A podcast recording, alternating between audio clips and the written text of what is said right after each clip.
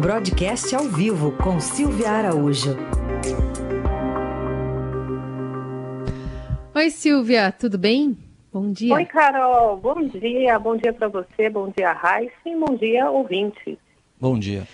Vamos falar sobre a percepção do ministro da Economia brasileiro, Paulo Guedes, sobre como o país tem sido visto lá fora. Aparentemente, está tudo bem. Aparentemente está tudo bem, né, Carol? Ontem o ministro Paulo Guedes participou de um evento à noite e ele falou que o Brasil tem sido muito bem visto no exterior e isso devido às medidas tomadas pelo governo no enfrentamento aos impactos econômicos da pandemia do coronavírus, né?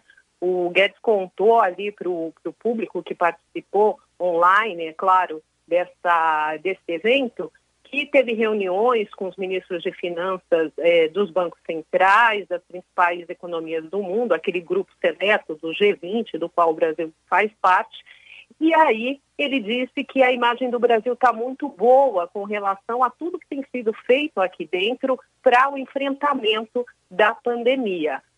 E, de fato, Carol, logo é, pela manhã, antes dessa fala do Guedes, o FMI soltou algumas projeções e nessas projeções o FMI acabou comentando sobre isso que o Guedes falou. Acho que por isso que ele pegou a fala do FMI e acabou falando, olha, realmente a gente está indo muito bem, os estrangeiros estão olhando muito bem. Por quê? Porque o, FMI destacou que o Brasil dedicou 18% do PIB brasileiro, né, 18% de tudo que é produzido, de toda a riqueza brasileira, com ações para combater a pandemia.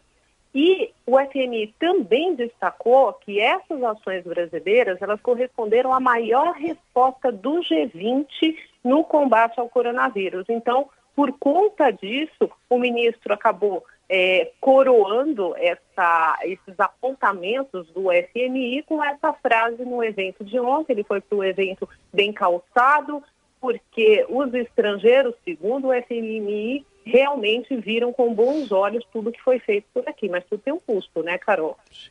O, o Silvia, o, e o imposto Ipiranga voltou a defender a CPMF, que não é CPMF? Aquele imposto lá que tem jeito, cara, mas não é CPMF, né? Nesse mesmo evento, Heisen, o Paulo Guedes, ele defendeu, sim, aquele imposto sobre transações, né? Que é o imposto que o, o Ministério da Economia está tentando emplacar aí na famosa reforma tributária, se um dia de fato ela vier a acontecer, que é aquele imposto que parece muito com a CPMF, que ele é incidido sobre todas as operações financeiras. E olha, Raíssen, o Guedes, ele deu uma apertada nos bancos. Na realidade, ele defendeu esse imposto criticando aí a postura dos bancos, que os bancos hoje, eles defendem que não tem esse imposto, porque o imposto da CPMF foi bastante nefasta para os bancos quando ela esteve vigente no país. E o Guedes, olha o que ele disse, ele disse assim, abre aspas, vê aí as transações que vocês fizeram no mês passado. Os bancos cobraram entre 2% e 3% por essas transações, fecha aspas.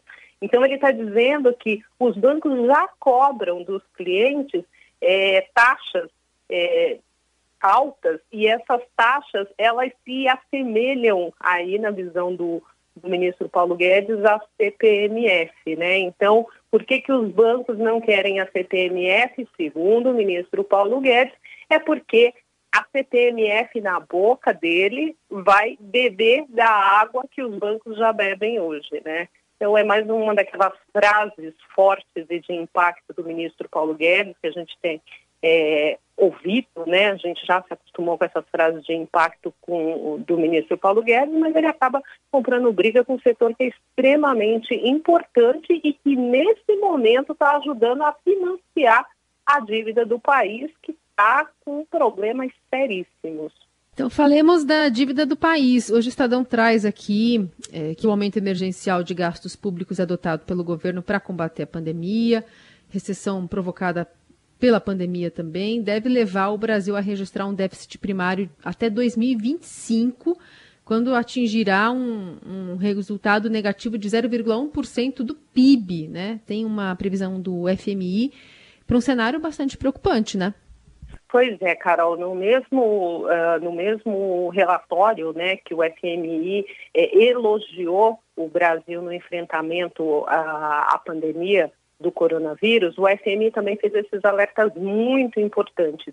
E aí, esse déficit que está previsto aí para os próximos anos, nada mais é, como você disse, de gastos, gastos que o país está fazendo nesse ano para o enfrentamento à Covid. O ano que vem vai ter que fazer novos gastos também, porque ninguém sabe como o país vai sair da pandemia, principalmente depois que acabarem os efeitos dos auxílios, né? Do auxílio é, emergencial para a pessoa física, dos auxílios que foram dados também para a pessoa jurídica para manter os empregos das pessoas. E para isso, o que, que o Brasil tem feito? Tem emitido dívida. E nesse relatório do FMI, eles apontam que a dívida do Brasil, o endividamento do Brasil nesse ano de 2020, ele vai ficar acima de 100% do PIB. O que significa isso? Significa que, no limite, toda a riqueza gerada pelo país em um ano seria colocada para pagar dívida. Não é assim que funciona, a gente já conversou sobre isso aqui no jornal, porque a dívida tem um prazo. O problema é que, em meio à pandemia, os investidores, e aí vide os bancos, esses que o Guedes puxou a orelha ontem, que financiam a dívida, que compram os títulos, esse pessoal está pedindo um prêmio muito mais alto para rolar a dívida eh, do país. E quanto mais alto esse prêmio, mais sobe o endividamento.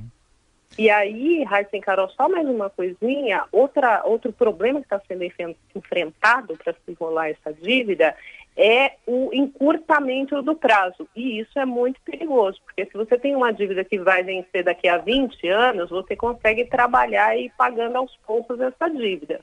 Mas conforme os investidores olham problemas lá na frente, eles pedem um prazo mais curto para poder financiar o país.